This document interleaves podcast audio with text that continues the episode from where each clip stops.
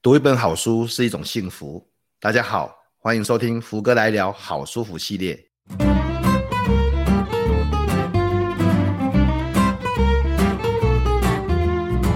我是福哥王永福。接下来我会邀请作者亲临现场，带我们进入好书的幸福世界。各位听众，大家好，欢迎收听福哥来聊好书福系列的 Podcast。我是主持人福哥王永福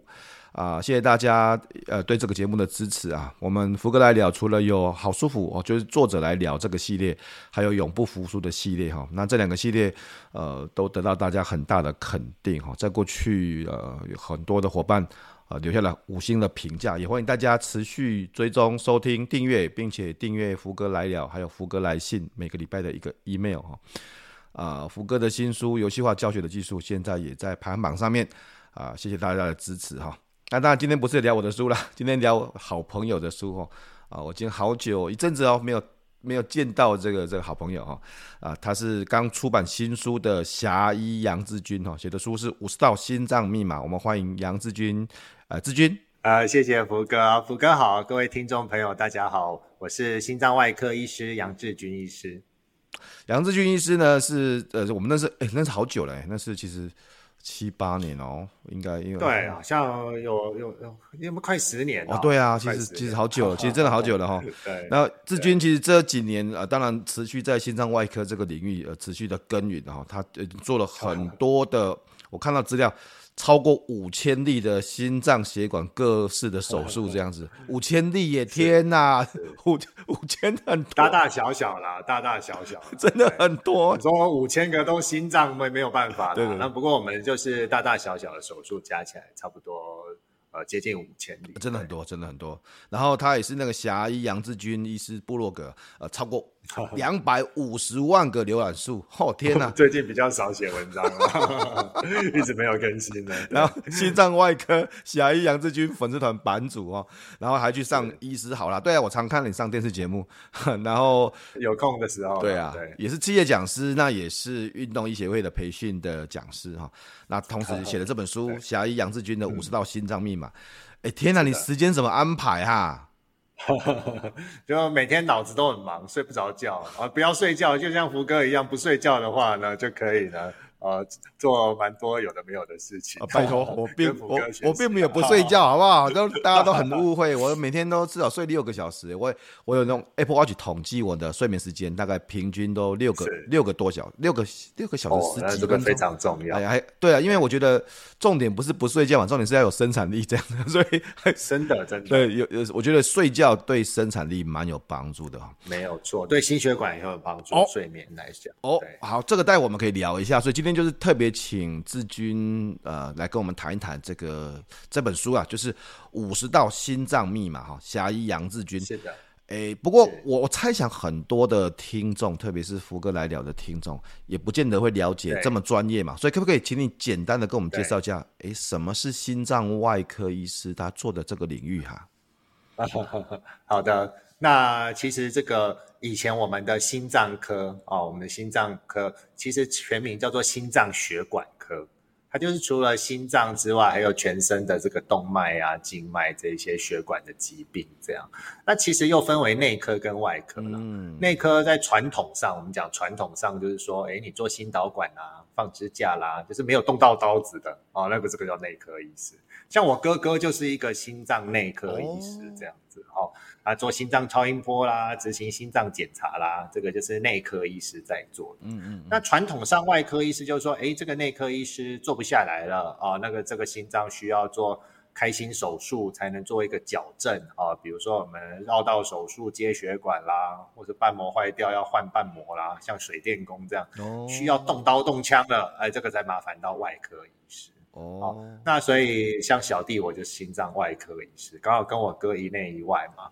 那不过现在呃有很多，因为技术跟医材的进步，等一下可以慢慢跟听众朋友分享。这个科技科科跟科的界限越来越模糊了哦。说我们现在心脏血管外科医师其实也做非常多的导管哦。嗯、那那这个呃，甚至呢，我上一份工作，大部分的工作是在心导管室里面，哦、呃，也是在利用这样子哈，所以呃，科跟科的界限越来越模糊了。所以，而听众朋友，其实如果你有心脏方面的问题，你到医院去找内科医师也是可以的，找心脏外科医师也是可以的。如果要做一个初步的建议，其实我们两科。呃，对心脏专业都可以给你一个初步的意见，这样子。了解，所以心脏就有分成就大分呐，心脏内科跟心脏外科。那刚好志军你是心脏外科，然后你哥哥是心脏内科，在双河嘛？啊，没有错，没有错，这这么巧，这样，所以这个 那个兄弟一内一外，对，内内应外合这样子哈。那我那我看这本书就应该什么都会写到，因为。应该应该说，你在写的过程应该也会彼此交换一下一些，因为事实上，其实像心电图的部分，哦，那心脏内科那里当然资料比较充足，嗯、那。嗯呃，这个我们这书里面心电图的章节有呃几几张图片都是我哥哥那里提供的，嗯、那也非常感谢我哥哥。对，所以里应外合啦，以内以外合。呃，我 我觉得这是这本书的很大的特色，因为里面其实谈了很多呃，包含是专业的，不管是血管啊、心脏啊，甚至像心电心电图啊。甚至一本像一些呃心脏的一些很，我像看到瓣膜，然后有细菌侵蚀的那个画面啊，呃，你有很多很仔细的，而且很专业的医学资料，上面都很多很更新的期刊资料。当然我，我我们今天节目当然不会谈这么详细啊，但让大家让大家可以了解 这本书其实写的非常非常用心哈。那所以我，我我可不可以了解一下？因为大部分像你们的工作，心脏外科的工作，其实很多就是动刀动枪嘛，而且跟心脏搏斗啊是非常很多是很凶险的手术啊，哈。嗯嗯。那那为什么你会写这本书啊？呃，事实上就是呃，跟福哥报告，就是我这十多年来在全台好、哦、超过五间医院哦，大大小小医院服务过，那也在很多的演讲场合。或者在脸书的粉丝页上，哦，跟这些患者有一些互动。嗯，那在这些互动的过程中呢，我慢慢发现，呃，虽然说我们现在哦上网查资料很方便，嗯，但是患者他或者是说患者的家属，他很多的疑难跟问题，他都是反复出现的，而且甚至在他逛医院的过程，哈，我俗称逛医院，就是看了这个医生，又看了下一个医生，又看了下下个医生。这些问题都，他心中的问题还是没有得到一个呃完整的答复。嗯，哦，那这些问题反复的在出现，那所以我个人就一开始有这个想法，我能不能就是统整一下这一些患者心中最疑惑，甚至我们，哎，不好意思这样讲。怀疑这医生会骗他的这一些疑难的问题，嗯嗯、哦，我们一次的把它剖开，好、哦、来讲清楚，这样子，好、哦，那所以就成为我写作这一本书最开始的一个动机，这样。所以，因为你常常在诊间里面被问到很多问题，或者比如说，呃，我这个心脏放了支架，为什么又塞住？哦，哦，像这么尖锐的问题，比如说，呃，医生，你叫我吃胆固醇。啊、呃，吃药控制胆固醇，那为什么我我胆固醇这么低还会心肌梗塞，还会动脉硬化？因为这么尖锐的问题。哦，比如说，哎，医生，我这个脚啊，蹼卡筋有静脉曲张，嗯、啊，在那边人家那里做一做，为什么现在又复发？哦，都是这么尖锐的问题。啊、哦，那比如说，哎，医生，我这个洗肾的血管啊，做了，为什么常常被人家要叫我常常去要通血管？哦，通血管啊，对。哦，所以都都是这一些，诶，其实一有一些医生，我们讲部分医师，他可能会闪躲，可能又会很怕回答的问题。嗯，那我就用这五十个问题的角度来密，我说密码，然后来把它解开，然后来来让患者呢，呃，可以可以一次的就是看清楚，啊，我们在科学上怎么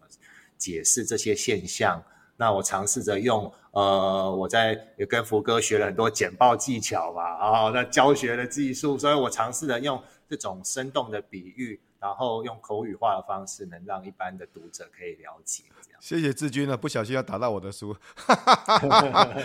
不过大家如果有看到这本书，就会发现，其实志军有一个非常特别的能力啊，就是你这个手绘的能力很好。这里面有很多的那个手绘的图啊，因为因为因为对我们外行人，实话讲了，就对我们外行人，你看那看到一颗不管是心房啊、心脏啊这些东西，其实我我我们真的看不太懂。但是没错，志军在书里面就画了好多的手绘的图。听说你平常也会这样跟呃患者解释，是这样吗？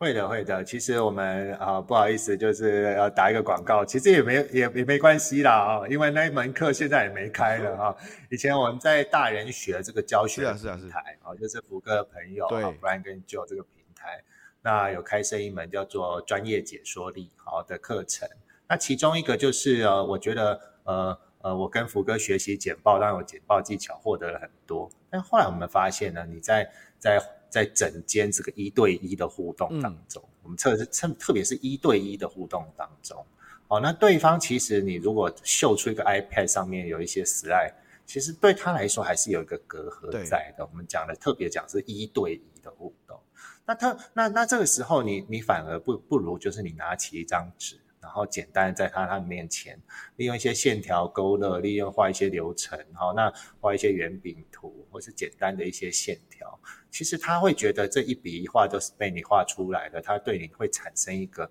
呃视觉上以及心理上的一个信任感。我觉得这个是我在呃跟患者的互动当中获得的一些体验，好，那所以我就呢，呃，特别的在这个专业解说业课程中融入了这个部分。嗯，嗯，那因为那一门课我现在实在是啊、哦，分身乏术，没有办法继续开，然后开了十一期，这样也跟跟那个不然很久啊，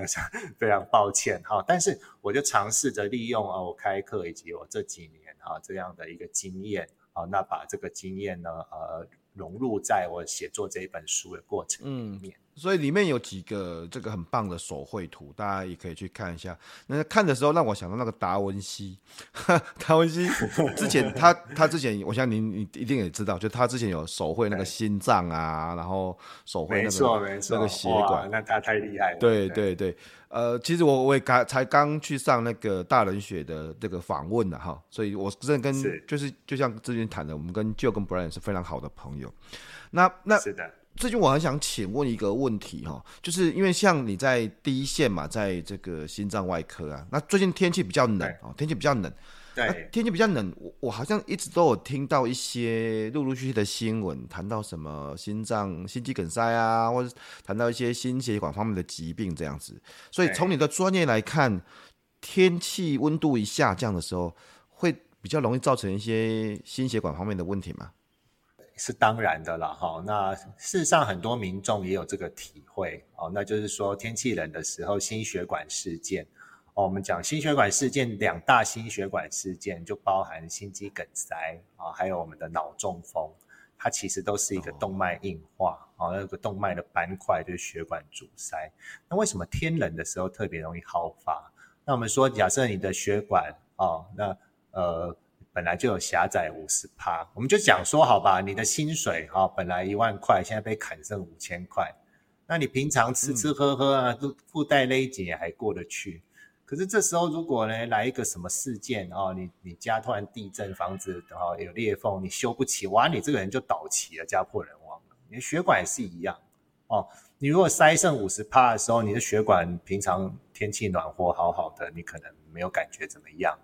可是呢，在天气冷的时候，嗯、你这个血管一收缩，再加上我们天气冷，水又喝得少，哦，那血液就变浓稠，那瞬间这个斑块啊、嗯、血块堵住，那就很容易发生了心肌缺氧啊，我们讲心肌梗塞的现象，以或是脑中风的现象。哦好，那这就是天冷的时候，动脉硬化事件特别容易好发的原因。哦，就是它本来可能已经就可能狭窄，或是里面有一些状况了，然后遇到天气冷，就是严重，就等于说这个状况变得比较收缩啊，然后。它这这个个水本来就不太顺的嘛，哈，然后又缺水，对对对对对对对，又缺水，要给你断一下，完蛋了。哦，再开始。对啊，但是书里面其实谈到很多的那个呃专业的不同的心心脏跟血管方面这两个分开，心脏跟血管方面的疾病啊，那我们就谈一下刚才你谈到这个心肌梗塞，让大家了解一下。所以可不可以进一步的说明一下，到所以什么是心肌梗塞呢？哦，我们刚刚讲说啊，你的血管哈、哦、有一些狭窄嘛，哦，那或者是说天冷的时候，你这个血血流不够啊，那个肌肉就会心脏肌肉就会缺氧、哦、啊，那这个缺氧其实还是有程度的啊、嗯嗯哦。那我们讲说，哎，缺氧这个呃肌心肌细胞缺缺血缺氧很痛苦啊，痛痛的，我们叫心绞痛。嗯那这个心肌心肌细胞还没死掉，这个叫心绞痛啊。所以有的人可能典型的心绞痛，我们讲啊，画在课本上啊，就是一个人啊，从这个冷天雪地的餐馆走出来哦、那突然呢，这个胸闷胸痛像石头重压、嗯、啊，那传到下巴，传到右侧肩膀哦、啊，甚至上腹部这种状况。这个叫心绞痛，那可能呢，呃，一次大概三十秒，三十秒，那你吃了救心，吃了救心含片，哦，那它可能就缓解掉了，嗯、哦，因为血管又舒张了，是救心含片就是让强迫让血管舒张，哦，那这个马上又缓解掉，这个叫心绞痛。嗯、那是所以患，所以民众假设有胸闷、胸痛或短暂的胸痛，我们都会建议呢，呃，这个赶快就医做检查。可能你血管已经有一个明显的狭窄在了。Oh. 那我我们讲说，假设你这个心脏细胞已经坏死了，哦，那个心肌细胞已经受伤，好，那这个就对塞得比较严重，心肌细胞已经有坏死的情形，这个叫心肌梗塞。那我们要注意的就是，其实呃，病人都会觉得我我心肌梗塞前一定会经历几次心绞痛，其实不一定欸。很多病人他平常胸部闷闷的，他不感觉呢，他不知道那个叫心绞痛，不知道那是心肌缺氧的警讯。那这么一上来就第一次就心肌梗塞了。那我们知道心肌梗塞哦，它的它的死亡率非常高，它几乎一半是当场死亡哦，那它几乎一半是当场死亡。那你就算那剩下的一半送到医院哦，你呢就算来得及什么装支架干嘛干嘛的。其实呢，它也有十五 percent 的机会哦，在就是有送到医院的那一半，其实到最后还有十五 percent 的机会留下严重度不等的一些并发症，比如说心脏的功能退化哦，不可逆的退化，或者甚至呢，这过程中因为有急救，产生一些像这种中风的神经的并发症都有可能。所以这个不得不谨慎。那像我们最近看到，其实不只有大胖子才会心肌梗塞哦，或者是不只有说乱吃东西的人才会心肌梗塞。我们看到有一些人，他看起来非常健康，气色非常好。那比如说吧，我们最近的一次哈，最近的新闻就是某个人寿啊的这个独立董事哦，那你看他的照片，看起来他气色其实蛮不错的哦，那身材也保持得很好。对，那你说他心肌梗塞发作的时候，他在从事很很很剧烈的体力活动吗？嗯，没有诶、欸，他在坐高铁诶、欸，哦，他在坐高铁，甚至我在猜他坐的高铁是不是商务舱，我不是很清楚。呃，有商务舱的机会是蛮大，所以那是一个很舒服、温暖的环境，而且是一个呃很 relax 的环境。但是心肌梗塞还是会发作哦，那所以我们说这个独独立董事他平常没有在注重身体嘛。我想他应该有，因为他做的是一个人寿的保险的业业者。那可是很多东西不是你控制胆固醇、控制血糖就够了。这我们等一下有时间可能可以提到，书中也有讲，很多东西是我们微小的这种血管发炎，长期慢性的血管发炎，我们不知道。我们抽血以为我们胆固醇很低，以为我们血糖控制很稳，以为我们有在规律的做运动。就觉得自己不会动脉硬化，嗯、其实这个是一个蛮蛮过去蛮没有被蛮被忽略的一个危险的区块，这个我们在书中也有特别的去强调出来。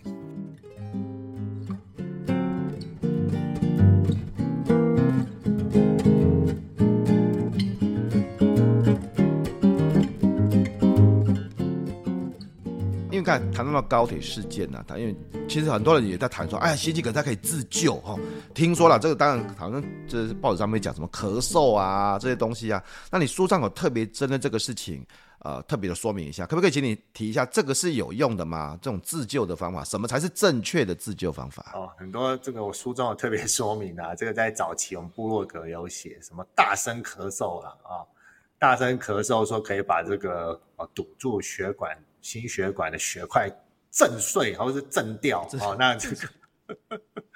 这个是这个是没办法的了，好，这是没办法，我们家血块已经堵住了嘛，哦，那你的心脏已经缺氧了，那缺氧，那为什么血？哎，你说心血管堵住，那心脏肌肉这么大一块哦，像我们拳头那么大一块，一小部分缺氧，那又会那又怎么样？也不至于会坏死啊。哦，所以各位，其实心肌梗塞哈、哦。它虽然是肌肉的缺氧，或是甚至有一些肌肉缺血坏死，但它的死因，当场死亡的原因，绝大多数不是因为这个肌肉坏死造成的心脏衰竭，不是，而是这个肌肉它在缺氧、在坏死，不管多小块，它有可能就会产生一个不正常的放电。哦，那个这个放电呢，会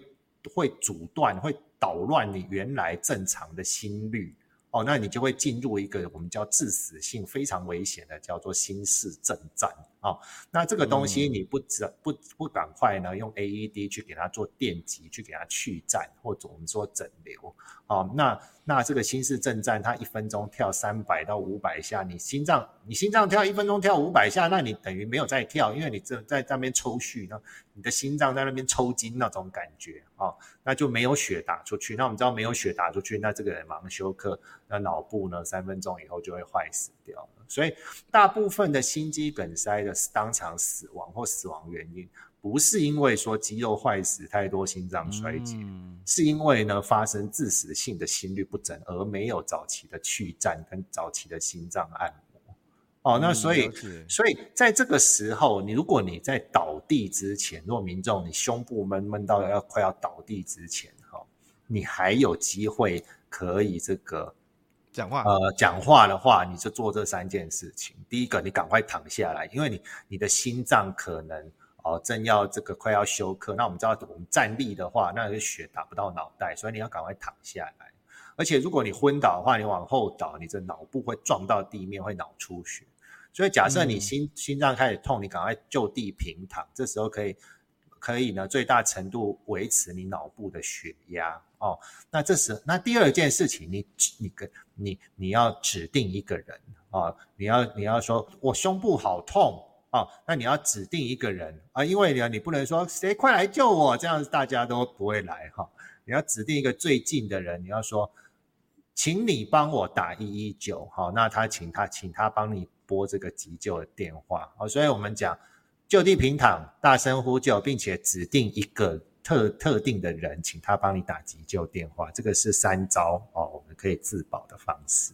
哦，所以那个咳嗽是没有用的，哎，对，震震碎血块是没有用的。对对，那个对志军的书里面不，这不只是我们这么说，包括你说美国心脏医学会也谈到这个事情，是就是上面是没有用的啊，是真的就是没有用的。对对对，但对，但是就是你可以就地平躺，然后大声呼救，并且指定一个人，然后记得不能说大家来救我，不，因为大家等于没有人，大家 没有人没错。对对对，呃，指定一个人，然后请就是。这个时候这样很紧急了，那希望可以赶快有救护人员来这样子。是的，是的。那那呃，那可是谈到这个事情，呃，真的治疗的时候有哪些的方法呃去治疗心肌梗塞？OK，那我想一般民众大概听过的治疗方式就是第一个哦，做心导管放支架嘛，哦，那第二个就是说，哎。啊，支架放失败，那有心脏外科医师来到做绕道手术嘛？嗯、那这个东西很简单啊、呃，很简单的来想，假设你一条血管有一个严重的钙化，或是我们讲阻塞，那最好最最最我们讲说，呃，我们不剖开胸部啊、呃，我们不开动刀动枪，那能在里面放个支架，先用气球把这个狭窄的地方撑开，放一个支架。那当然就是会比较理想啊，比较嗯，那病人也可以两三天就可以出院。那的确有一些，比如说你三条主干哦都有明显的狭窄跟阻塞点哦，那塞的地方太多了，那装这么多支架哦不是很理想，那当然就会改使用手术的方式哦。那但是我在这里啊，想要跟各位听众强调的一点就是，不管是装支架，还是做手术，其实它都不是一个最终的解决方案，也不是一劳永逸的方案。哦，嗯、这有几个原因。第一个原因是支架跟手术，它可以绕开你的重要血管的重要的血管的某些狭窄点啊、哦，某些最严重的硬化点，嗯、所以它可以让你呢，呃，不至于因为心肌梗塞复发死掉。但是它没有办法呢逆转你整个心脏血管的动脉硬化，因为我们知道动脉硬化一定是全身的嘛，嗯、你心脏的动脉也硬化，你当然脑部的动脉也硬化，甚至你肾脏的动脉也会硬化。所以心脏衰、心脏缺血、脑缺血以及这个肾脏的功能衰退，这个是动脉硬化一体的三面。好，一体的三面。那有没有东西可以做加分？其实医疗上呢，正统的医疗没有东西可以做加分的。嗯，我们的主流医疗，我们在医院做的医疗都是在防止扣分。哦，防止扣分就是我放支架，我开刀，然后我开药让你呢，呃，控制胆固醇，控制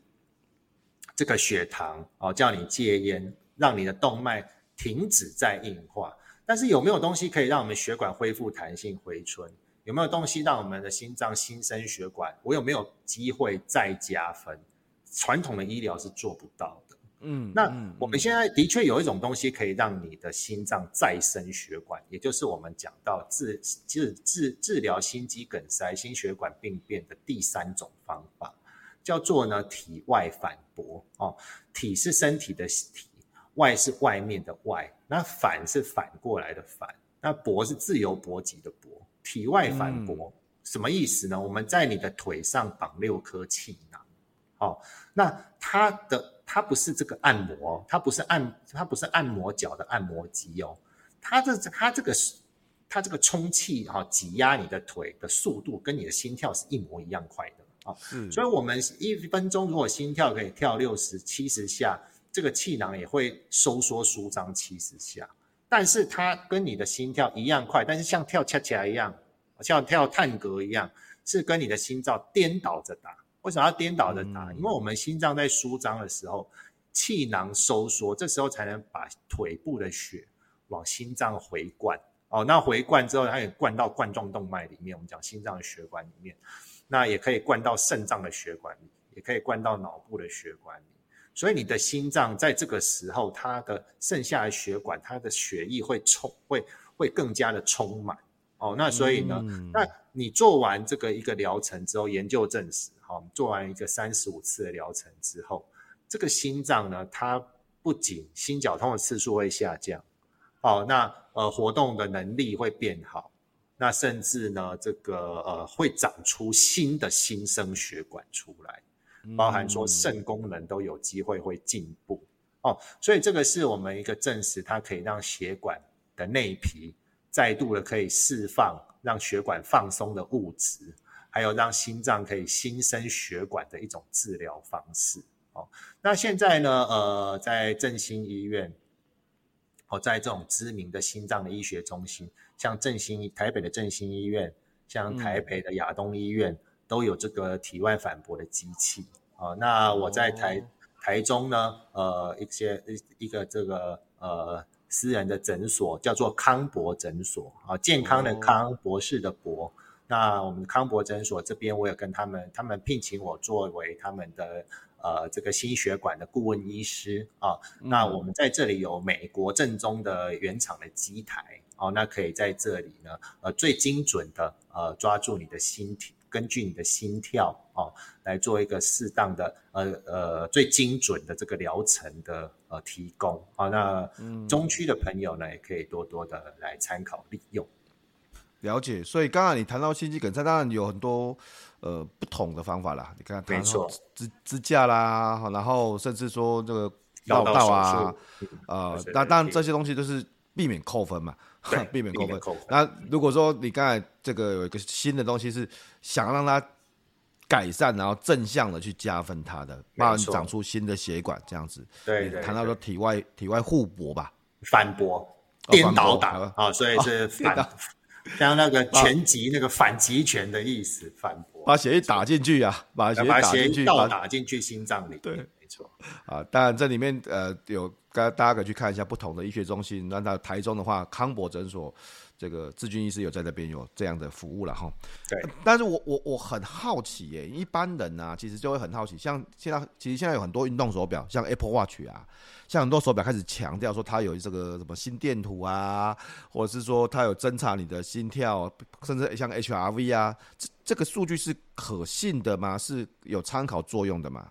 哈哈。那不瞒福哥您说，我我就是过去的几年啊、哦，也在成功大学哦，台南的成大呃攻读这个医医学工程的博士班啊。那我们对于这些穿戴装置有一定的理解哦。那现在所有的穿戴装置啊、哦，我们不要说单指 Apple Watch 了啊、哦，我们当然想讲说所有。想要监测啊，或者是我们讲呃 monitor 啊，叫监控心跳的或心率啊的穿戴装置，它的呃几个难点就是第一个，我们动来动去的时候，它会监控不准啊，它会产生杂讯。嗯、那再来，我怎么判别它的呃一个？当然可能可以利用大数据或人工智能 AI，我怎么样判别一个它正常的心率跟异常的心率？还有我在书中哦。分分别介绍了几个重点的心率不整，我们怎么样去真正的去抓到这些心律不整？哦，那我们讲说你，你你作为一个商业的产品，那你总是得抓一个，就是说，呃，它发生率比较高一点的心律不整。哦，嗯嗯，那那或者是说，呃。呃，比如说吧，我们讲心肌梗塞的心律不整，有可能是 ST 节上升。那我怎么我怎么设计这个软体去辨认 ST 节上升，然后及及时的 alarm？其实这些会有一些困难点在。所以，我们结论结论是这样：现在所有的针对心率所开发的呃心率监测所开发的穿戴装置，包含 Apple Watch 哈、哦，嗯、那它能辨认的心率不整的主流。啊，大宗是我们讲的心房震颤啊，所谓的 AF，它就是呢快而而乱的心跳。哦，那这当这个 AF 出现的时候，病患可能会有一点心悸啦。哦，那这些心悸可能也不是很致命的，但是会造造成病人一些不舒服。那这些 AF 出现的时候，它可能可以 alarm。那在 Apple Watch 来讲啊，呃，它是现在，因为它有三个感应头，所以它现在是监测上最准。也是 Apple 公司它比较呃策略上比较成功的一点，它是唯一一个跟美国心脏医学学会啊、呃、有合作做计划的哈，那证实它的监测的效率跟效能的啊。那所以呃，它的确可以监测你一些 AF，我们讲心房震颤这种心律不整。嗯但是我想，那它在你的心跳可能太久没有出现的时候，可能也可以做一个 alarm，就是你的心脏 arrest 停止了啦，然后可以做一个 alarm 啊，所以大概就只有这两个功能而已。那当然，一般的心跳啦、HRV 啦等等等等，然后当然软体可以做得到。好，那健康跟你运动的呃呃，你运动强度的辅助上，当然有它的效果。但是我们讲在医学上。如果你要回到在医学上，它真正目前所有穿戴装置能做的最好的，我们讲 Apple Watch 能做的最能能针对的心律不整啊，大大部分呢就是一个心房震颤的部分啊。那这个其实它也呃不是很致命的心律不整，那监测出来其实 有监测到没监测到，对你来讲其实不会说很影响健康。那大家我觉得可以期待啊，这个日后呢，它这种这种。呃，科技的更进展，不过现在他在医疗上的角色还不是说非常的显著，可以期待啊，但是还要等待这样子。哎，还要等待。结 结论是这样了，哎，对，可以期待，还要再等待一下。哎，那之前我其实很好奇啊，在节目的尾声啊，因为当然其实很多、嗯、很多很多。专业的知识啊，心脏啊、血管方面的东西，甚至包含像这个静脉曲张啊，哈，人工人工血管啊，哈，然后以及其他的这种血管呃，对啊，相相关的问题，我想大家去看书上面有很多很仔细的说明。没错。那我我很想要替大家问一下，就是因为我我想一般的民众，包含我啦，我们最想要知道是从一个专业的心脏外科医师，你的看法里面，你觉得我们应该怎么做？当然有病，当然是找医生了。但是如果像我们现在至少看起来看起来是健康的状态之下，我们应该怎么去保养我们的心血管呢？好的，呃，这个我福哥的问题问得非常到位啊、哦。那我就不要说我是个心脏外科吧，我就以一个我们心血管专科医师的观点来跟大家谈谈几个面向。第一个，当然最重要的啊、哦，我可讲出来可能会吓大家一跳。第一个最重要的是，你要确定你到底是不是很有你想象的这么健康。说不定你没有你想象的这么健康。你说，哎，杨医杨医师啊，我又没抽烟，我既没抽烟，也没糖尿病，胆固醇也好好的，还有运动习惯啊，肌肉啊线条还练得不错，我就我心血我血管会硬化吗？答案是不一定哦，因为我们知道现在很多的这种压力大啦，或或者是自律神经失调啦。或者是环境的毒物啦，哦，等等等等的可能呢，慢性的，甚至是你的体质，哦，或者甚至你吃下去的东西，甚至你的肠道的菌丛，哦，可能都会制造出一些发炎的物质，来造成你的血管长期处于发炎状态。嗯，但是你不知道哦，那你控制传统的危险因子，假设一假设你的血管还是因为其他的一些未知的因素正在发炎，那其实呢，你有一天还是会动脉硬化哦。嗯，那所以第一个就是要确定你到底是不是你的心血管系统，你的动脉到底是不是有你想象的这么健康，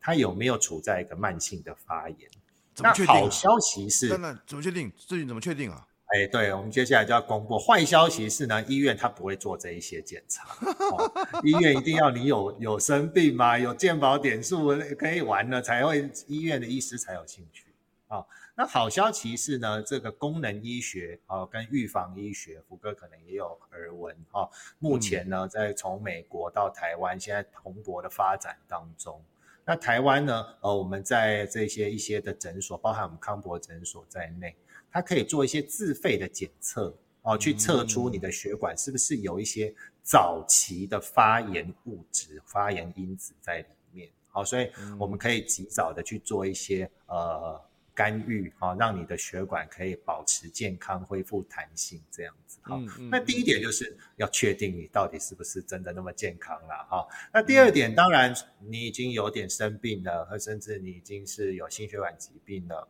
甚至是。呃，我们已经年纪有点大了，血管难免有些硬化了、嗯、啊。那呃，我们平常当然还是要从运动跟饮食两方面来着手哦、啊。那市面上有很多的饮食法哦，福哥也会有听过，听众朋友也可能很熟悉，什么一六八啦，什么生酮啦，什么断淀粉啦，里里口口，哪一种到底适不适合你？其实我在书中都有分享，因为每一种都做过，有些东西它。嗯你看看人家写跟实操中间还是有很大的差距在。你有分享那个六个六个无痛的方法？对呀，对呀，我最喜欢第六个，我最喜欢第六个。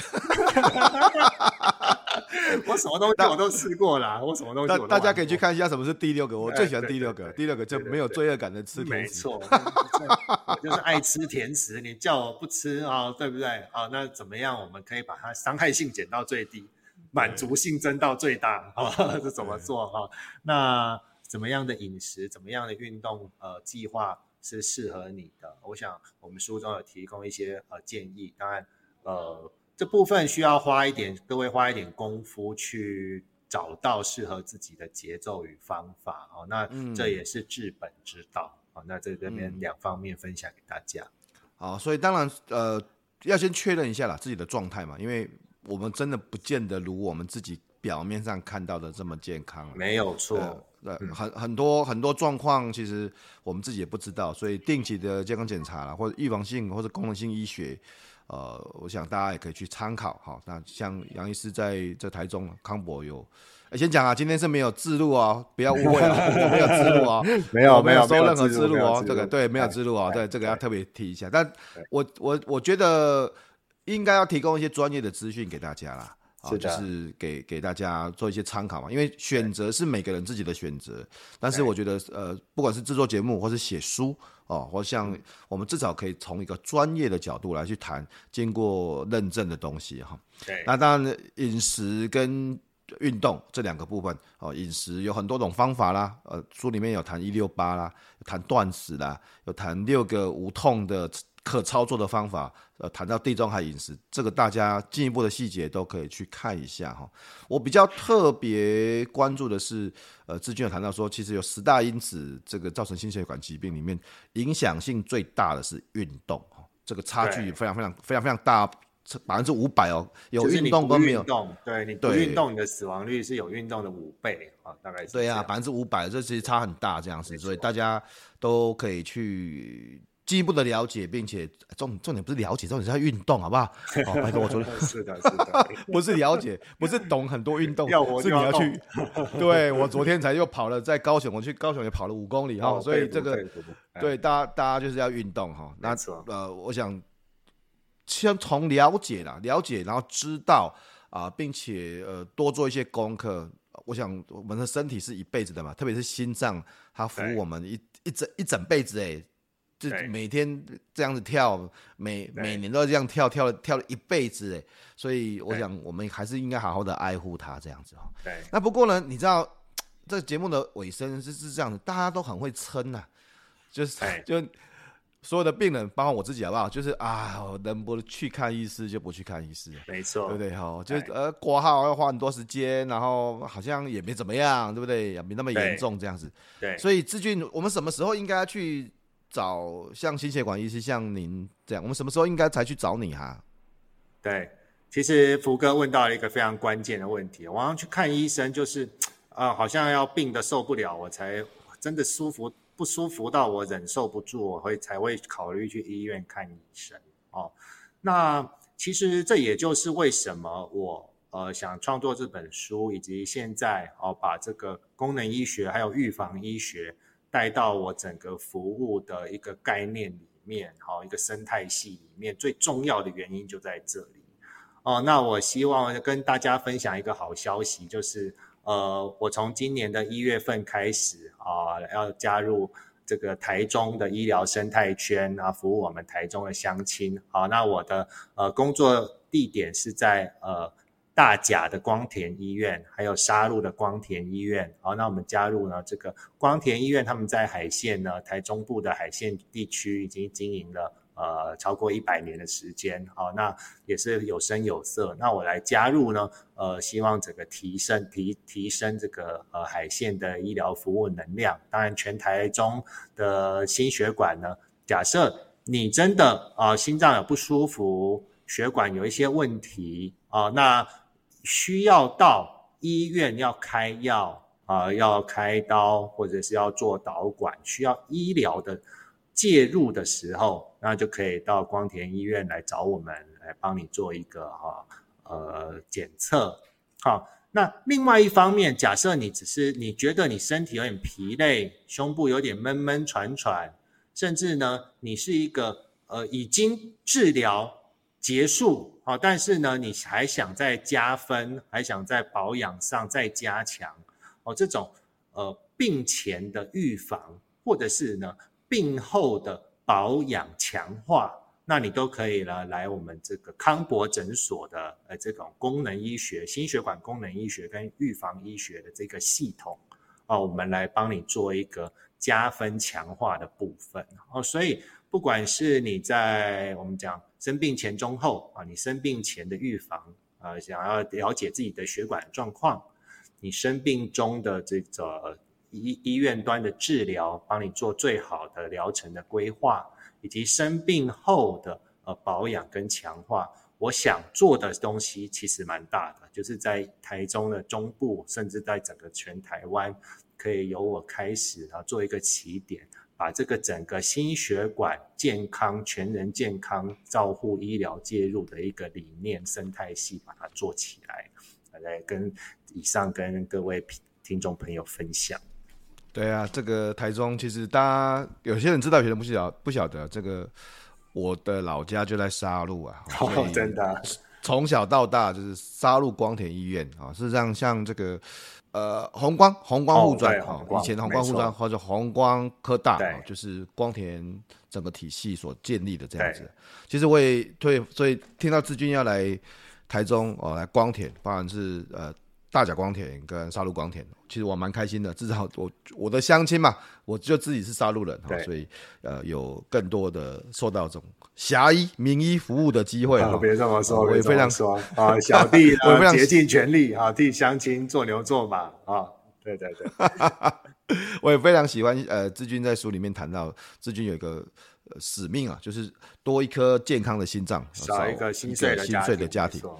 对啊，我。这个是一个非常好的一个使命感，这样子。是的。今天非常谢谢志军呃接受整个的节目的访谈，谢谢。所以大家可以去，如果有想要了解啊，不管是心脏血管啊，什么心血管嘛，呃相关的一些问题啊，可以去找呃侠医杨志军哦，杨侠医杨志军哦啊，你也可以去这个光田体系嘛，大甲光田、沙鹿光田，没错啊，还有或者是说预预防医学康博诊所都可以找到。志军的相关的服务这样子哈，然后每次这个节目的后面，我都很想很想呃问说，因为志军你现在也晋升成为作者作家哈，作者自己写啊，对对，都一样都一样都一样，所以你会比较推荐大家去阅读哪三本书哈？是的，是的。那第一本我想跟大家推荐的是，呃，前两本是一个我对我自己啊，呃，在这个专业上帮助很大的。第一本是这个。暂时停止心跳，开心英雄的故事。哎，不过有点不好意思，这个书好像刚刚在博客来已经绝版了。好，那这本书是介绍一个里拉海的故事。我们知道心脏呃能够做手术，当最开始的时候呃没有心肺机的发明。那当初我们这一些先贤先烈啊，他们在做心脏手术的时候，哎，开一个死一个。那被其他的医生把它当做说，嗯，你们这些你们这些家伙就是刽子手哦，这种开心脏就是恶魔才会做的事情哦。那你们呢？呃，这个开小孩子开一个死一个还继续干哦。那你们这些人会下地狱。我想这些先贤，这些早期的先行者，他是在一个这么样子被被挞伐，被被这个。也也许你看病童死亡，他他其实他很有爱心，他面对面对其他内心的煎熬，还有外界的压力，但是他们还是愿意就是朝着心中的理想一步一步踏雪前行。我们真的叫做负重前行，踏雪前行。那这一本书不止呢，把当初的这个心脏外科的开心手术之所以到我们现在这么安全的一个发展历史讲得非常生动之外。还让我这种精神让我非常感佩，也是我呃面对任何困难的时候，我想起这个李拉海，想起这些前辈，就会觉得我们面对困难其实没有什么，要持续的朝、嗯、朝我们呢心中认为对的事情继续努力。所以这一本书我推荐给喜欢心脏外科发展历史，也觉得想要燃起心中呃沉寂在社会上工作多年以后沉寂。沉寂很久的这种呃热血的人啊，可以来找这本书来看一看。那这是第一想要燃起热血的第一本书哈，暂时停止心跳，开心英雄的故事。开心英雄的故事。那第二本书呢？第二本书是心脏的故事，令人着迷却又难以捉摸的生命核心。那这本书呢，不止介绍心脏外科，还介绍心导管啊，以及我们心脏医学近代发展史上一些有趣的时刻啊，跟一些有趣的细节。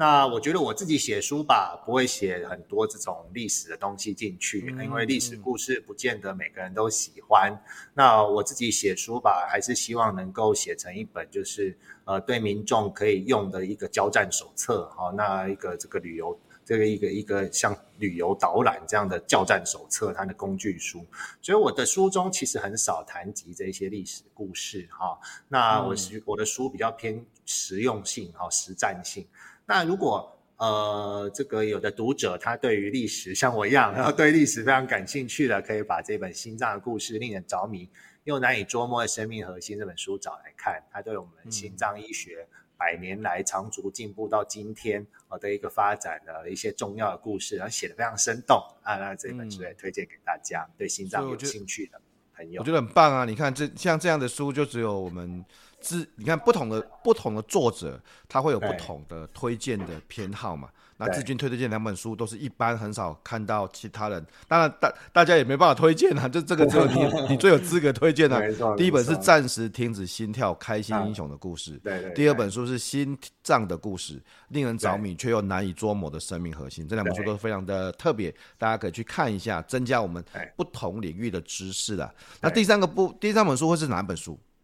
第三本书我推荐是洛克菲勒写给儿子的三十封信啊、那可能各位在一些呃畅销书的推荐书单中也会看到这一本书。那其实这一本书我看了，其实数度落泪啊，每每一篇都非常感动，因为像洛克菲勒他当初在这个石油呃公司呃那建立啦、并购啦啊、呃，以及这个奋斗的过程，到最后变成一个大企业的过程，其实他也有很多的呃难关在克服。那他写给儿子的书信当中呢，有很多这些呃我们在组织里面工作的道理，因为我现在也慢慢的接触主管的职位。那也参与了一些事业的投资，嗯、那我觉得这一些道理呢，对我来讲，其实历久弥新哦。其实可能这本书没有想象，没有各位想象中的这么的呃呃声量这么的大的原因是，它里面讲的东西可能各位看觉得很像干话，那但是对我来讲，其实是我觉得是真谛。我觉得有些真谛它其实是很老掉牙，但是它对我来讲历久弥新。那更重要的一点是，因为其实我的儿我儿我儿子现在也慢慢大了哈，现在读一年级。嗯、那这种写给儿子的信，那对我来讲是，我觉得这种感情的父亲的共鸣是非常的深刻的。那我这本书也推荐给大家，很棒，大家可以去看一下洛克菲勒写给儿子的三十封信哈。所以呃，大家今天听了志军谈了有关于心脏跟血管方面的东西。我们其实谈了很多不同的这个呃领域啦，包含说刚才谈到心肌梗塞，对不对哈？那谈到说怎么样去保养心血管啊，然后不管是饮食，不管是运动，不管是预防淤血哈，这些不同的专业啦。那我想这本书里面有谈到更多，包含志军的手绘的这些图片，甚至一些很珍贵的哈呃。呃，这个心脏的一些相关，那不会可怕，不会可，我看过了，不会可怕，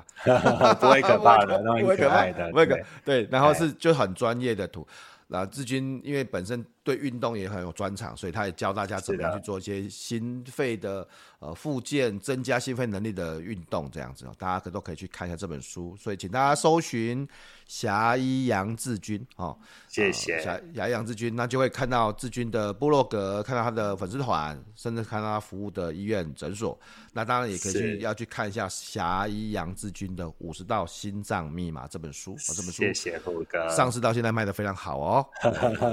这个对，目前又没货了，请各位稍待，啊、不断在刷，在加音当中，呃、不断不断加刷，不断加刷哈。对对对，就我们我们不会成为心脏专业的医师，这这也不是这本书的目的，但是让大家。至少有一个理解，不管是对自己、对家人，或是对未来，其实都是很有帮助的哈。谢谢。呃，也欢迎大家持续收听我们福哥来聊的 Podcast 啊，啊，包含了永不服输跟现在听到好舒服的系列。那那福哥的书，